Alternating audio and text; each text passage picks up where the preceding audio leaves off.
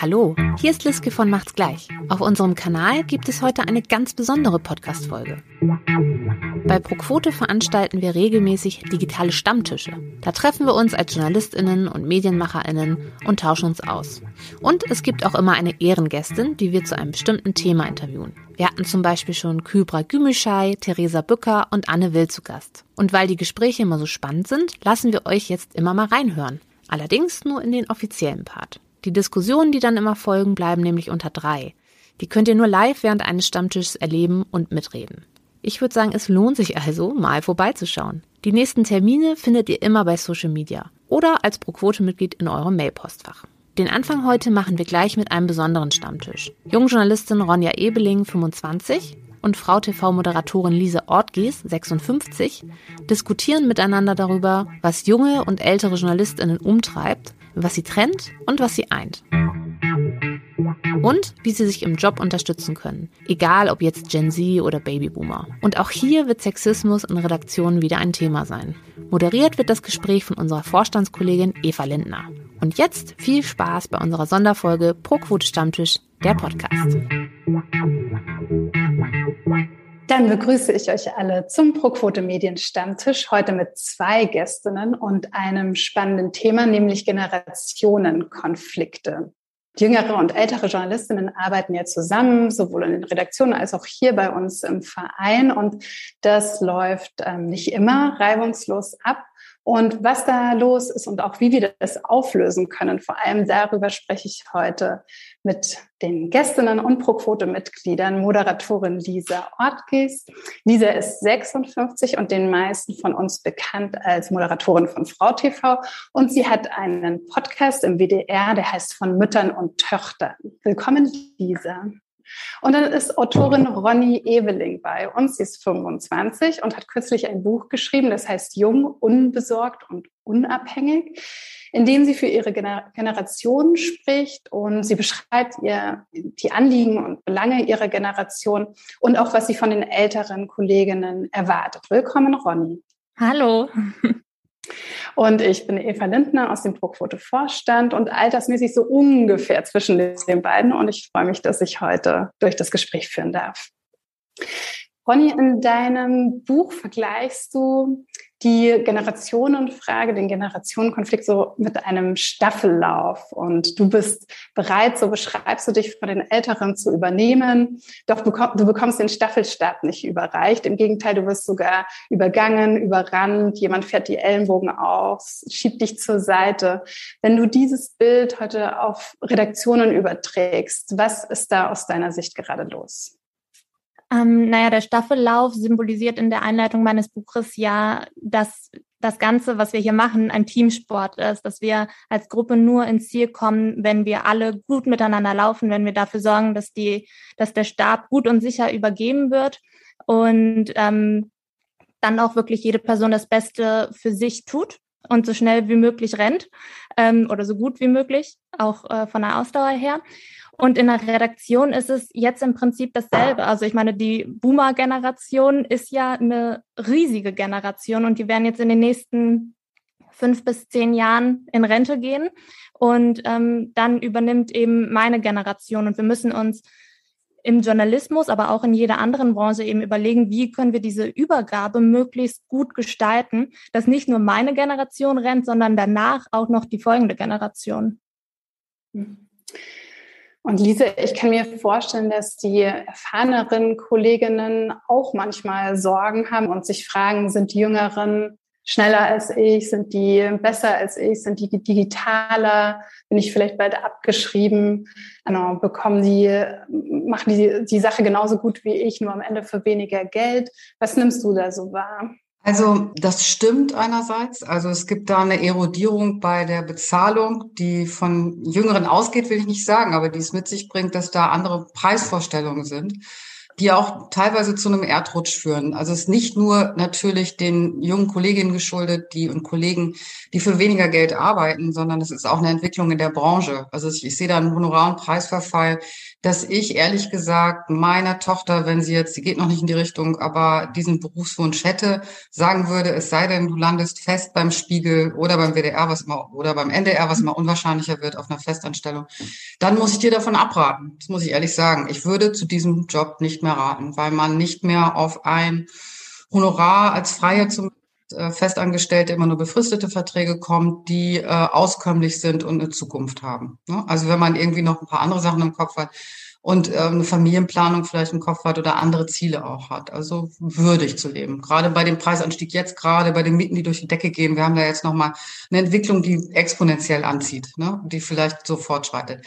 Das ist ein bisschen traurig, wenn ich das so sage. Ähm, vielleicht gibt es auch neue so Zusammenschlüsse, hybride Jobs, die, wo sich beides vereinbaren lässt. Aber ich würde inzwischen sagen, was Freier angeht, die Filme machen, die schreiben, dass man sich das leisten können muss, so zu arbeiten. Da teilt, teilt sich die Welt eben bei mir wahrnehmbar auch zwei Klientel, nämlich die durchaus noch mit Unterstützung auf den Weg gehen von den Eltern wo noch zugeschossen und gesponsert wird und denjenigen, die das äh, wirklich von vorne bis hinten finanzieren müssen und dann nach dem ersten, zweiten befristeten Vertrag irgendwann draußen sind, weil es dann auch noch Lücken gibt, die es zu überbrücken gilt und so. Also ich sehe nicht, dass da auch irgendjemand das Spotlight drauf wirft, aber da sind wir schon tief, tief drin. So. Mhm, aber genau. voll, voll gut, dass du das ansprichst und ich sehe das im Prinzip genauso wie du. Also es sind ja nicht die Jungen, die sagen, hey, bezahlt uns bitte schlechter, sondern das ist, so wie du eben auch schon gesagt hast, das ist diese Branche, die halt in den letzten Jahrzehnten komplett falsch gewirtschaftet hat und sich dann viel zu spät auf die Digitalisierung eingestellt hat. Und jetzt ist es halt so,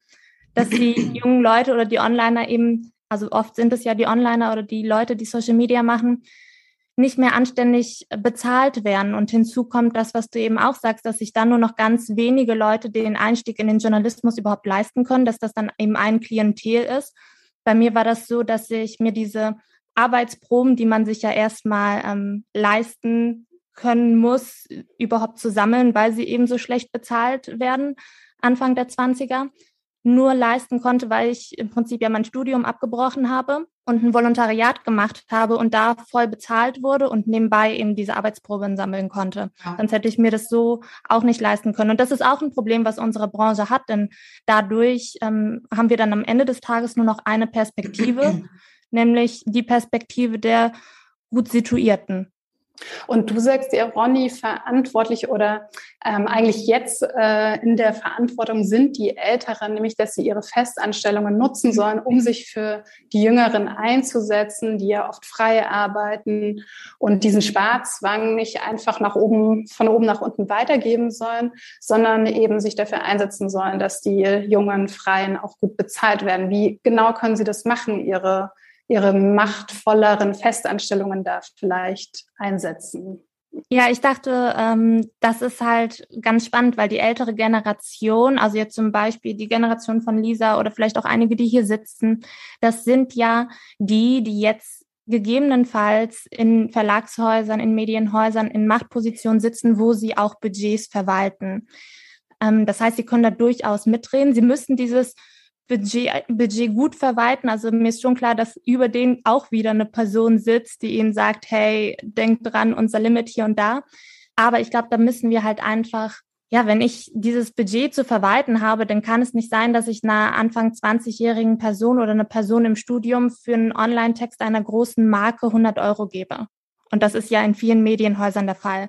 Und das funktioniert so einfach nicht. Hm. Und Lisa, wie interessiert sind die älteren KollegInnen denn wirklich daran, dass auch die Jüngeren noch vom Journalismus leben können, die jetzt eben die Älteren, die ja doch viel in Festanstellungen sitzen, die vielleicht noch diese gute alte Zeit mit Recherchereisen, Spesen, Firmenwagen mitbekommen haben. Wie interessiert sind Sie daran, den Jungen da, die Jungen da auch zu unterstützen? Also aus meiner eigenen Klasse bei der Henry-Mann-Schule waren ein paar dabei, die unfassbare Spesen abgesahnt haben oder so, ne? Und tolle Gehälter. Ich habe auch viel bezahlt bekommen für die ersten Reportagen aus heutiger Sicht. Sehr gut. Klar habe ich da auch noch die fetten Zeiten mitbekommen, aber nicht alle sind in Positionen gelandet, wo sie jetzt Geld zu verteilen haben. Und die anderen, die eben auch frei arbeiten, sind ganz deutlich in Konkurrenz mit den Jungen, die genauso unterwegs sind. Und das Problem, was ich gerade geschildert habe, äh, Ronny meinte, ja, ich sehe das auch. Ich sehe aber auch ähm, nicht durchweg ein Problembewusstsein bei Jungen, dass sich behaupten. Also, dass sie auch äh, den Claim abstecken. Denn ähm, ihr bringt ja teilweise Erfahrungen und Fertigkeiten mit, die einen Marktwert haben. Unschätzbar. Also nicht umsonst kriegen auch die großen Sender mit, dass da durchaus eine Abwanderung gibt, wenn ein Projekt nicht weitergeht und dass sie draußen durchaus was finden oder sich selbstständig machen. Also alle, die da auf bestimmten Insta-Kanälen unterwegs sind, da gibt es einige, die sind inzwischen Unternehmerinnen und mit diesem Job erfolgreicher, indem sie anderen das beibringen, was sie tun oder Unternehmen ähm, als Service anbieten, sind damit erfolgreicher finanziell als beim eigentlichen Laden, bei dem sie angefangen haben. Das ist ja auch ein Brain Drain, den weiß ich nicht, ob die großen Sender das überhaupt mitbekommen, weil die sind dann ja einfach irgendwann weg, die Leute ähm, wenn sie nicht, nicht nichts gestalten können und schlecht bezahlt werden. Also da gibt es nicht unbedingt ein Bewusstsein dafür, weil das eine Entwicklung ist, die, ähm, ich sag's mal, Lachs irgendwie die, wenn du fest im Sessel sitzt und irgendwie ein festes Gehalt bekommst oder auch eine gute Pension in Aussicht hast, vielleicht gar nicht mal registrierst. Weil, weil dazu müsste man auch mal einen Artikel lesen oder mitbekommen, was draußen auf dem Markt los ist. Da ist nicht unbedingt ein Existenzdruck, sich darüber zu informieren, sondern diese Generation, das gebe ich zu, geht auch mit der Haltung dran, wieso ich beschäftige die doch, äh, ich kaufe eine Dienstleistung ein, der hat, die hat meines Erachtens den Preis und wenn es hier Probleme gibt mit Weiterbeschäftigung, äh, mit befristeten Ab äh, Verträgen, dann ist das ja mein Sender, dann musste ich das ja nicht verantworten. Ich gebe diesen Druck dann direkt weiter. Und da sehe ich wenig, ähm, dass man an die Generation Tendenzen, sich zu organisieren. Also der erste Schritt, den ich gemacht habe, nachdem ich die Journalistenschule beendet habe, ich bin DJV beigetreten. Und zwar als allererstes. Und die konnte ich auch prompt beim Problem mit Mutterschaftsgeld sofort gebrauchen. Und zwar ganz dringend als Freie. Ich sehe sowieso aus meiner Generation jetzt auch nicht die meisten, aber doch deutlich mehr, die organisiert und sich da engagieren oder organisiert sind als bei den Jüngeren. Vielleicht sehe ich das falsch. Ich, an den Zahlen festgemacht äh, sterben diese Läden aus ähm, und Betriebsräte sieht man auch nicht besonders für Junge. Da ist eine Möglichkeit für Teilhabe, wo ich nicht sehe, dass die jüngeren Leute da Schlange stehen. Und zu ihrem mhm. eigenen Schaden, muss ich sagen. Du bist, äh, du setzt dich da ja auch, also sprichst dich auch dafür aus, Ronny, ähm, dass Jüngere dem Betriebsrat beitreten wollen und sich solidarisieren, den Schulterschluss üben, so wie wir das ja auch bei Proquote machen, sich in Vereinen engagieren oder eben im Betriebsrat. Ne? Vielleicht kannst okay. du eine andere, was anderes bestätigen, aber hm, ich sehe da wenig junge Köpfe, sondern eher so eine gewisse Anspruchshaltung auch oder Problemhaltung nach dem Motto, ihr seid das Problem. Aber die Frauen, mit denen ich als Autorin auch zu tun habe, die in meinem Alter sind, die mit mir ähm, Journalistenschule Ausbildung gemacht haben und die ich vom Job her über Jahrzehnte kenne, sind in derselben, in, pardon, Scheißsituation junge Leute, die nach einem Jahr, jetzt zwei Jahre aus dem Vertrag rausfliegen. Die Honorare sind im freien Fall. Wir sitzen eigentlich alle im selben Boot.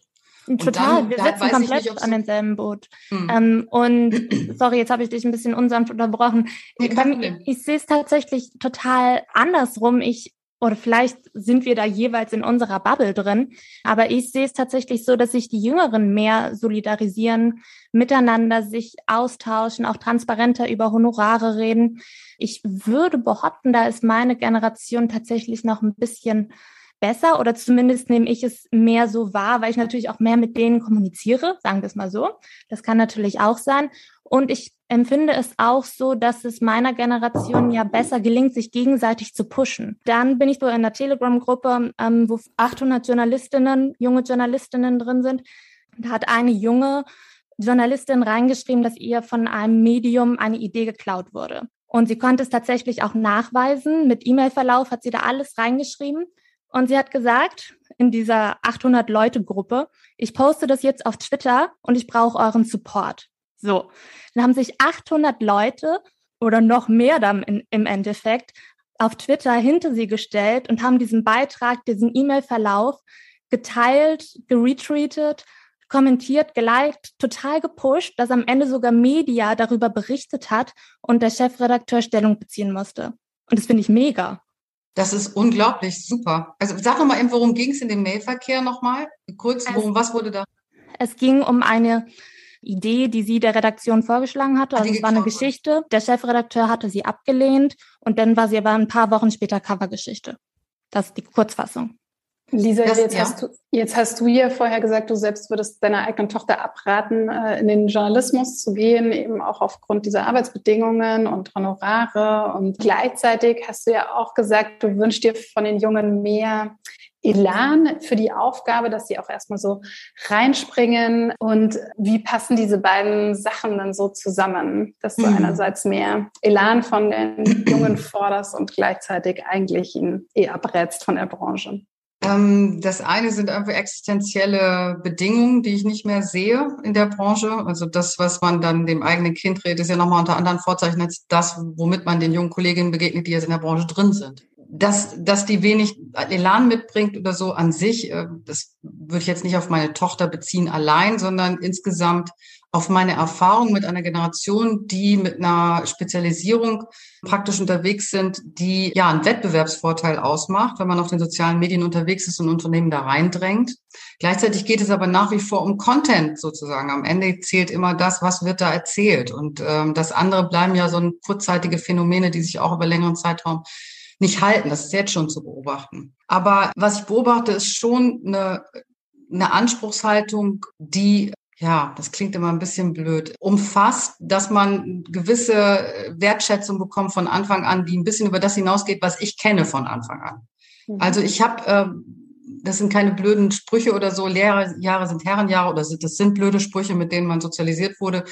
Aber ich hatte Bock, mir da meine Sporen erst zu verdienen und hatte auch Bock, drei Jobs gleichzeitig zu machen.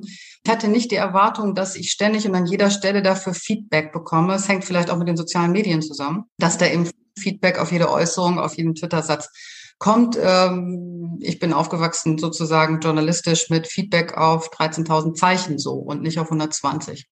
Vielleicht ist es auch eine Sozialisation da rein, die zu Recht so ist, weil eben auch die Aufmerksamkeit so schnell aufflammt und wieder weg ist, sodass das auch eine Bedeutung hat.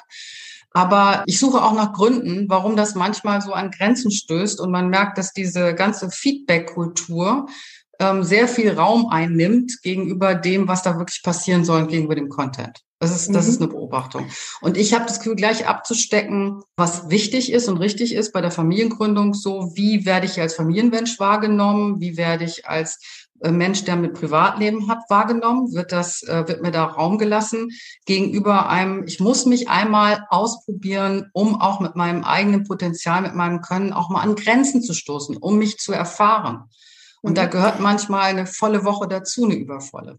Aber das ist vielleicht, ich würde es gerne mal bei den Älteren auch so lassen. Ich kenne aus der Zeit, weil ich auch die Energie hatte und gar nicht wusste, wohin damit, habe ich nicht registriert, wenn da eine 60 Wochenstunde dabei war. Ich habe es mhm. einfach gar nicht gemerkt. Ronny, ich habe auch gut verdient. Also du passt vielleicht ein bisschen in die Beschreibung von Lisa, dahingehend, dass du, ich weiß, du beschreibst dich selbst als sehr fordernd und vielleicht auch Feedback einfordernd. Ähm, und viele gucken ja jetzt heute auch wirklich noch mehr, als dass ich angefangen habe mit dem Journalismus. Ähm, danach ähm, habe ich genug Urlaubstage, verdiene ich genug, kriege ich vielleicht Sabbatical. Also, also sowas war auch bei mir total egal, als ich angefangen habe mit dem Journalismus. Hauptsache, ich komme da rein in diese Branche. Und wie kommen denn deine Forderungen oder Anspruchshaltung, wie Lisa sagt, so in der Redaktion an? Ich kann mich an ein äh, Feedback-Gespräch mit meiner Chefin im Volo erinnern. Und also es war dieses klassische Mitarbeitendengespräch. Und sie hat gesagt, Ronny, du bist echt fordernd. Und das fordert sie eben auch als Vorgesetzte, aber sie fand es gut. Und wo ich halt fordernd bin, ist in dem Aspekt, dass ich mich ständig weiterentwickeln möchte. Ich möchte was lernen und ich möchte die Aussicht darauf haben, etwas zu lernen. Einfach nur, ja, abarbeiten und dann, also bis zu so einem gewissen Punkt, alright. Aber ich möchte halt, ich, jetzt bin ich 25 Jahre alt, ich möchte halt immer noch was lernen. Und zum Beispiel im Volo war es mir super wichtig, dass ich noch Premiere lerne, weil damals gab es eine Umstrukturierung bei uns im Videoteam und ich war da halt super hinterher und habe gesagt, Leute, ich will Premiere lernen. Das steht bei mir im Volo-Vertrag drin und das müsst ihr mir jetzt ermöglichen. Und damit bin ich wahrscheinlich so drei Leuten richtig auf den Sack gegangen. Aber es war mir halt wichtig, es zu lernen. So. Und ich finde auch, das ist der beste Punkt, in dem man fordernd sein kann, was die eigene Weiterbildung und die eigene Weiterentwicklung angeht. Und wenn du jetzt sagst, dass du es komisch findest, dass Leute zum Beispiel im Bewerbungsgespräch schon nach einem Sabbatical fragen, habe ich auch noch nicht gemacht, muss ich sagen. Aber ich finde es cool, wenn die Person es mhm. macht, wenn es ihr super wichtig ist.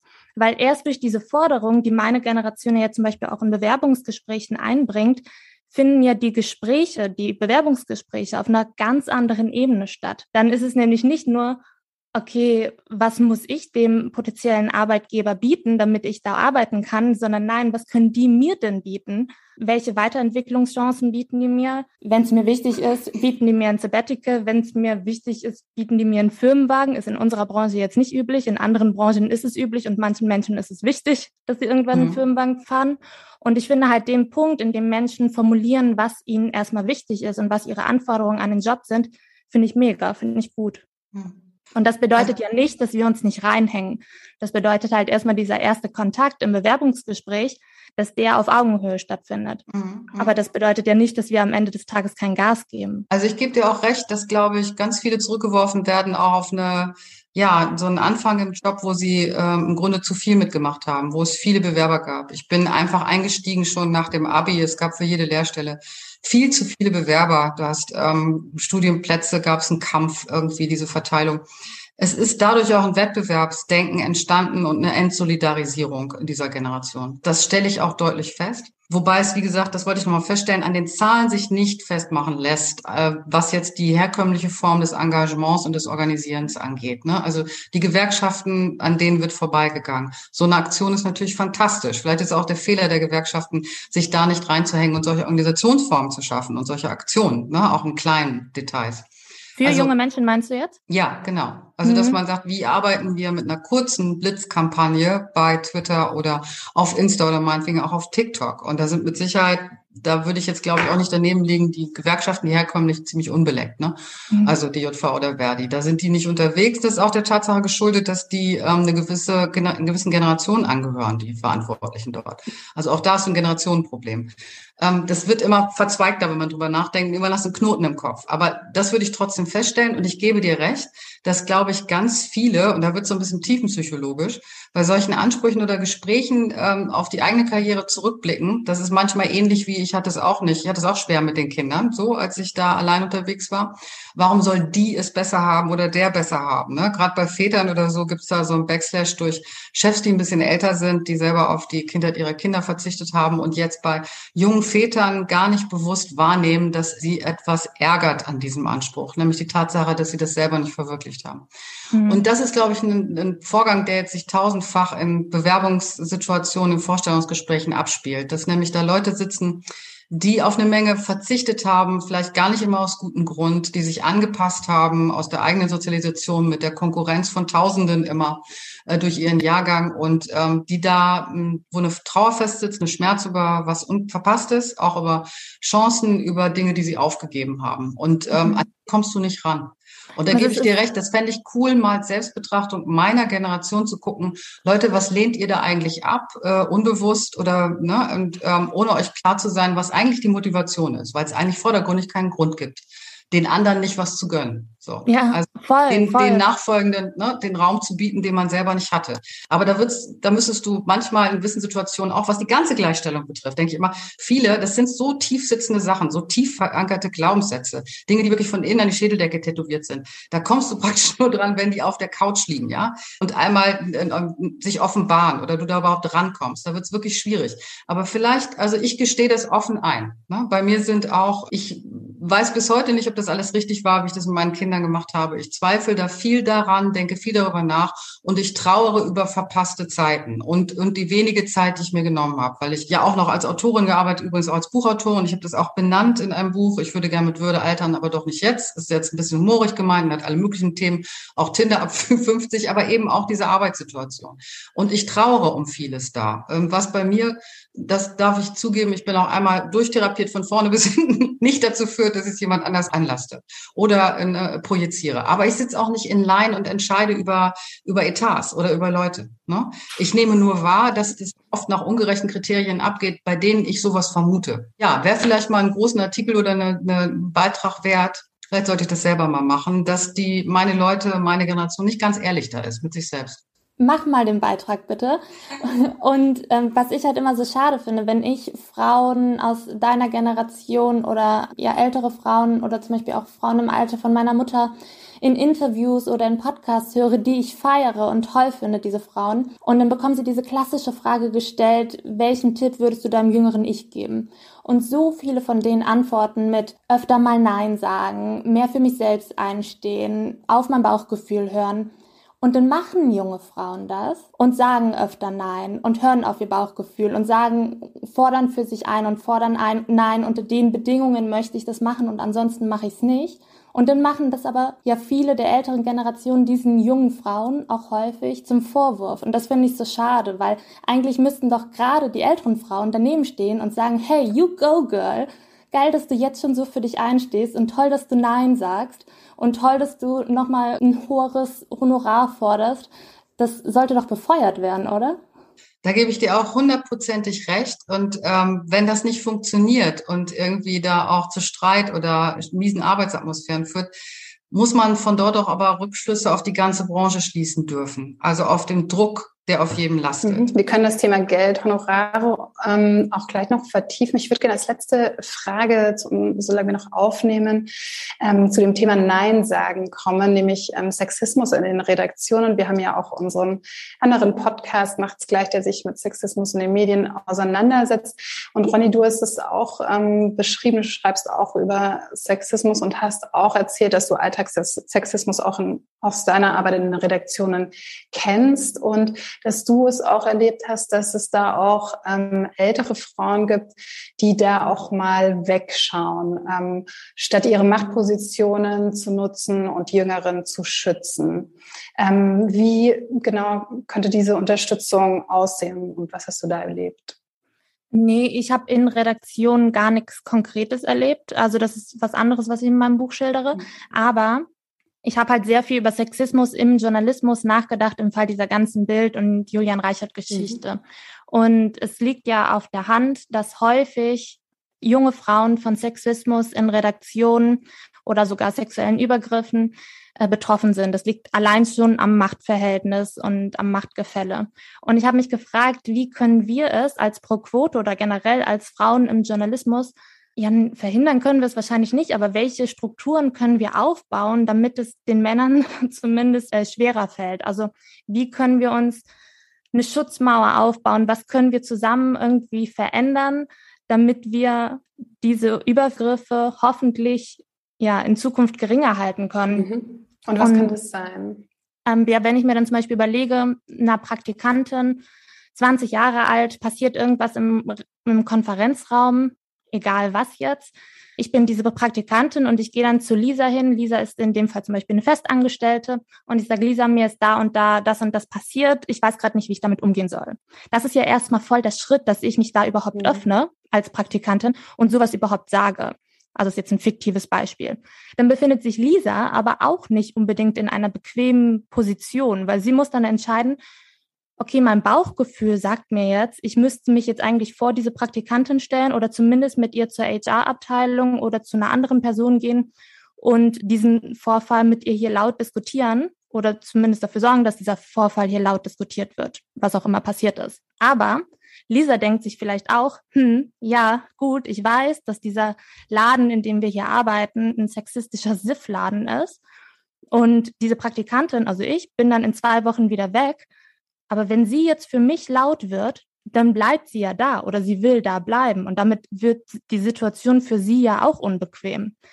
Und deswegen habe ich mich gefragt, welche Strukturen können wir schaffen? Und ich, also meine Idee war, und das ist jetzt nur ein Vorschlag, der vielleicht auch nicht optimal ist, dass wir vielleicht pro Redaktion eine Person brauchen, die diesen Titel oder dieses Aufgabenfeld Sexismus, sexistische Übergriffe in Redaktionen ja da den Hut auf hat, wie zum Beispiel der, der Rettungssanitäter oder die Rettungssanitäterin, die es mhm. ja in jeder Redaktion gibt.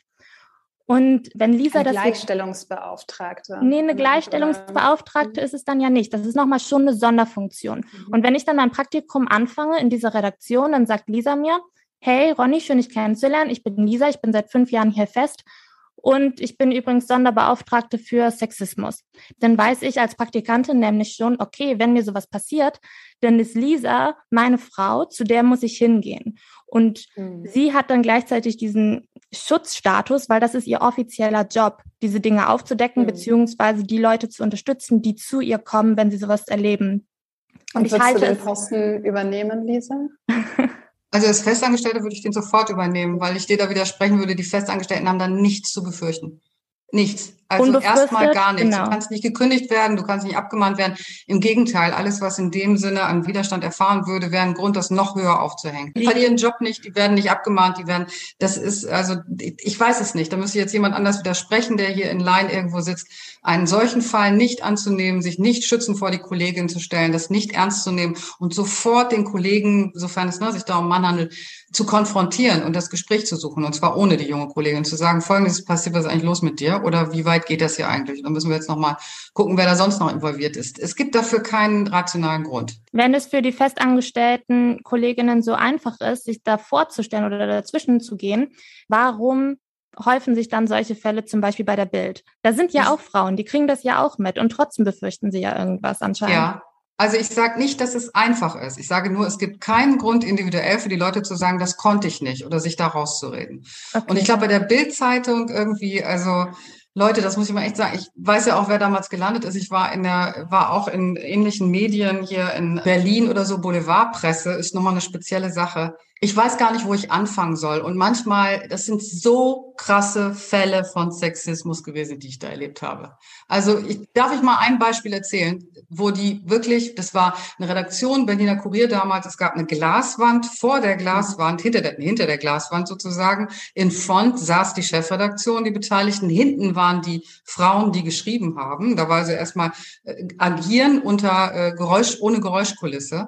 Und die haben sich da, wenn die Bewerbung reinkam für Praktika, mit den Füßen auf den Tisch hingesetzt und aussortiert. Titten, ja, nein, wie sieht denn die aus? Ich nehme nur Blonde und so. Und zwar ganz offen. Ich will jetzt nicht sagen, oh, Oma erzählt vom Krieg, ja? Also ich will jetzt nicht so aber ich manchmal sage ich, eigentlich müsste man damit noch mal nach vorne gehen, weil als diese ganze Kampagne anfing, so ging es mir und vielen Kolleginnen, haben wir oft zusammengesetzt und gesagt, weißt du noch, was wir damals erlebt und mitgemacht haben? Und da hast du gar nicht drüber geredet. Du hattest keine Anlaufstelle. Also hat man das zum Beispiel in diese Giftmappen reingeschrieben, die es bei der Henry-Nann-Schule gab. Da hast du genau reingeschrieben, mit wem du besser nicht zwischen die Regale gehst, ne? weil der mit Sicherheit anfängt zu touchen. Oder ich habe Vorstellungsgespräche erlebt bei einem großen Sender, wo ich da saß und rein nicht nicht mal Hallo gesagt, wo ich sagte, ja, eigentlich stehe ich ja nicht auf blonde große Frauen, aber für dich mache ich eine Ausnahme, setz dich mal hin. Das, ich, ich weiß nicht, ich könnte ein Buch drüber schreiben. Und vielleicht ist es die Tatsache, ich werfe das mal so in den Raum, dass wir da so viel erlebt haben ähm, und so viel krasse Sachen, die wir irgendwie verpacken mussten, dass bei mir zum Beispiel ein Mechanismus angesprungen ist, als diese Kampagne losgeht, sage ich ganz offen, dass ich dachte, wieso hast du es nie erzählt? Müsstest du das jetzt nicht alles erzählen. Dann liegt das aber 20, 30 Jahre zurück. Und wenn du damit sozialisiert bist, dann hast du vielleicht und, und dich damit abgefunden hast. Und das war auch so eine Herangehensweise, ja, das gehört halt zum Job. Ja, da musst du halt durch. Ne? Und wenn die älteren Kollegen, die dich da teilweise auch geschützt haben oder Mentoren oder Mentorinnen haben dann auch gesagt, tja, also komm, du bist doch tough, das kriegst du doch wohin. Da fällt dir doch wohl eine passende Antwort ein. Oder tritt ihm halt in die Eier. Ne? Aber das war immer ein individuelles Problem, das man individuell lösen musste. Und es gab nie eine Struktur oder irgendwas im Rücken, worauf man sich verlassen konnte oder wo man hingegangen wäre, weil dann wärst du raus gewesen. Hm. So, jetzt werde ich sehr engagiert, aber das ist der Hintergrund vieler Frauen aus meiner Generation, die, wie ich finde, ja dann bei der ganzen Kampagne auch nicht so wahnsinnig sichtbar waren, ne? sondern das unterstützt haben, mit vorangetrieben haben. Aber bei mir ging es die ganze Zeit, dass ich dachte, wenn die wüssten, wenn die wüssten, was wir erlebt haben, wir haben es nie erzählt.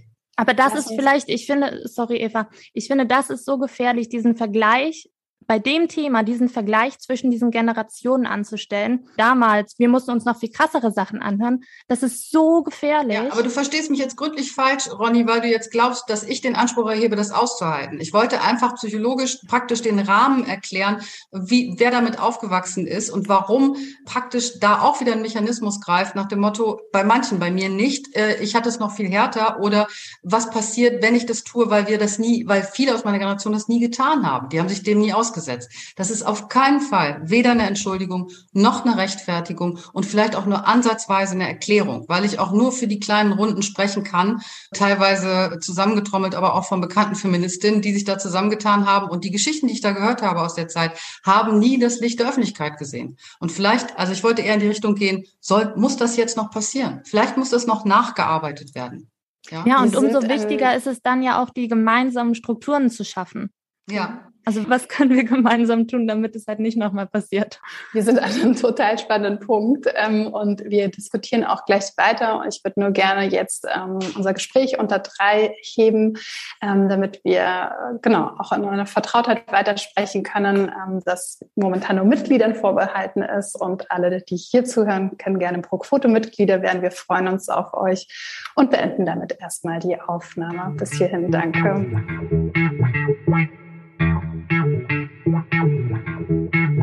Das war's. Danke fürs Zuhören. Hat euch unsere Sonderfolge gefallen? Schreibt es uns an kontakt.proquote.de oder über Social Media. Oder seid doch einfach gleich beim nächsten Mal persönlich dabei. Also, bis bald. Macht's gut, macht's gleich.